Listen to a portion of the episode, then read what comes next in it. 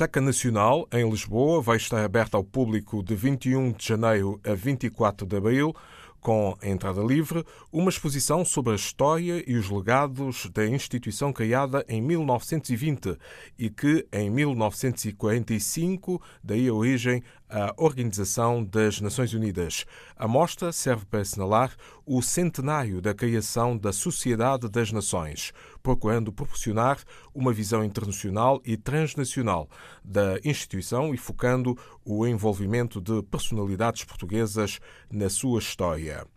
As crónicas de dois economistas e professores universitários resultaram no livro Angola Dois Olhares Cruzados, a obra de Manuel Enes Ferreira, do ISEG, Universidade de Lisboa, e Manuel José Alves da Rocha, da Universidade Católica de Angola. Foi apresentada quarta-feira, dia 15, na Sala Clube do Esqueté. Doutor Alves da Rocha, vamos falar um pouco das crónicas. Elas refletem, por exemplo, a luta contra a corrupção. Tem sido cético, não, não é uma luta incisiva e não abrangente como queria. Qual é a perspectiva sobre a luta contra a corrupção em Angola? Naturalmente que eh, esta iniciativa do Presidente João Lourenço é uma iniciativa louvável. Não é isso que está em causa, a iniciativa em si. Agora, o que pode estar em causa e o que pode suscitar alguma discussão e algum debate é eh, os meios que dispõe para combater a corrupção. Porque o combate contra a corrupção é um combate permanente, ele não tem, ele não tem fim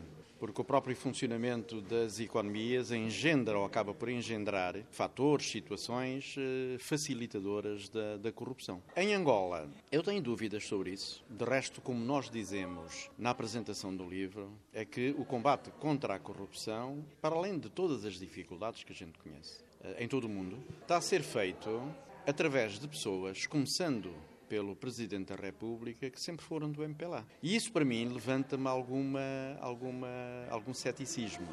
De que maneira é que eh, o Presidente João Lourenço, que ele esteve no MPLA, eu não sei se ele chegou a ser pioneiro, se começou a sua militância no MPLA eh, por ser pioneiro, mas ele teve eh, participação, não apenas enquanto secretário-geral do MPLA, que o foi durante algum tempo, ainda no na presidência de José Eduardo dos Santos, na qualidade de membro dos governos provinciais, na qualidade de ministro, eu penso que ele foi para além de ter sido Ministro da Defesa, creio que encabeçou um outro Ministério. Portanto, eh, quer dizer, o meu ceticismo decorre disso. E tem vindo a público eh, informações de que a luta dentro do MPLA está acesa relativamente a isso. Porque não é com facilidade que se podem destruir uh, uh, grupos de pressão dentro do MPLA e que sempre beneficiaram desse tipo de abordagem do dinheiro público, dos fundos públicos.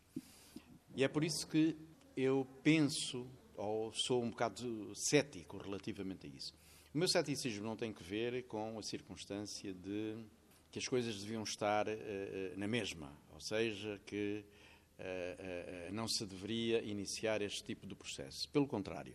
Agora, a minha dúvida está na eficácia de tudo isto, partindo do princípio de que a luta contra a corrupção está a ser feita através de pessoas que eram corruptos, não sei se ainda são corruptas neste momento, e isso aí fica um bocado complicado. Como é que olha prazo para a atual dependência angolana de dinheiro chinês, Anos Ferreira?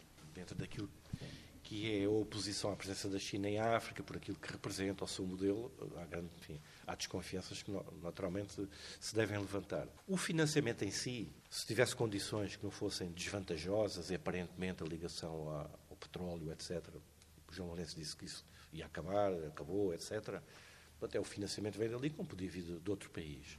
Só que as coisas não são, não podemos ser ingênuos, um investimento, um, empréstimos feitos para setores essenciais de infraestruturas ou o que quer que seja, ou para compensar necessidades da própria balança, o que for. De um país que tem aquelas características, não é querer estar a dizer mal dele, mas para quem acredita noutro tipo de modelos e de valores ligados ao tipo de modelo que é o modelo chinês, obviamente é desconfiar.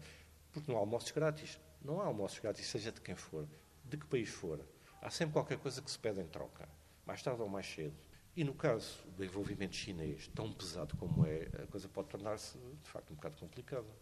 Primeiro o professor economista Manuel Alves da Rocha e este último o também professor economista Manuel Enes Ferreira, co-autores do livro Angola, Dois Olhares Cruzados, entrevistados pelo jornalista António Silva Santos da RDP África. A guionista e realizadora brasileira Maria Clara Escobar vai lançar esta sexta-feira, dia 17, em Lisboa, o livro Medo, Medo, Medo.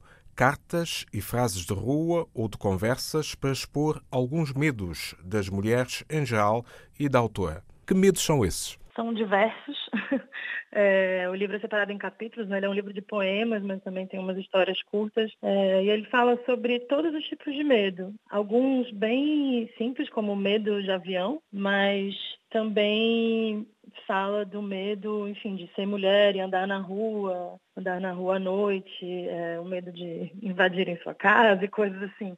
Então ele tenta um pouco falar sobre medos específicos, né, do ser mulher, mas também de alguma forma relativizar e diversificar essa ideia do medo como algo comum à, à vida. E esses medos são de mulheres em geral ou apenas mulheres brasileiras? Eu posso falar de mim, na verdade, né? São medos que partem de mim, mas e com que eu compartilho com, com outras mulheres. Mas espero que falem, digam respeito a mulheres não só no Brasil. Maria Clara Escobar prepara-se para estrear o seu mais recente filme Desterro e vai ser no Festival Internacional de Cinema de Roterdão. Eh, que espera dessa participação? É lugar incrível para estrear um longa-metragem, né? De ficção. Ele é o único filme brasileiro na, nessa competição, que é a Tiger. Que eu espero sempre é um retorno, uma possibilidade de, de diálogo, né? Ver se o filme se comunica com as pessoas, o que elas sentem, o que, que elas têm a dizer, enfim. É um pouco para isso que eu faço filmes também, para tentar estabelecer diálogos é, desde onde eu estou com as pessoas do mundo, né?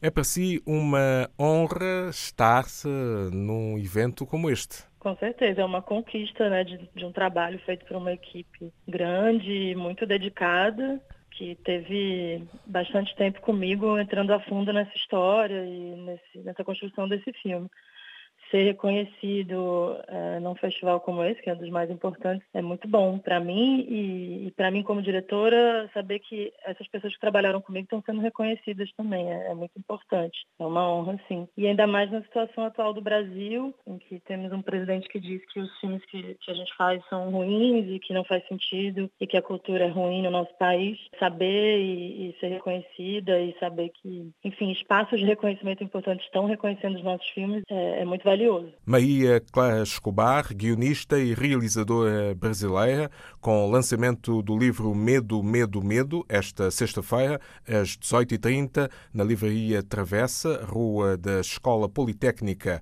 em Lisboa, e com estreia mundial do filme Desterro, no Festival Internacional de Cinema de Roterdão, previsto para 22 de janeiro a 2 de fevereiro.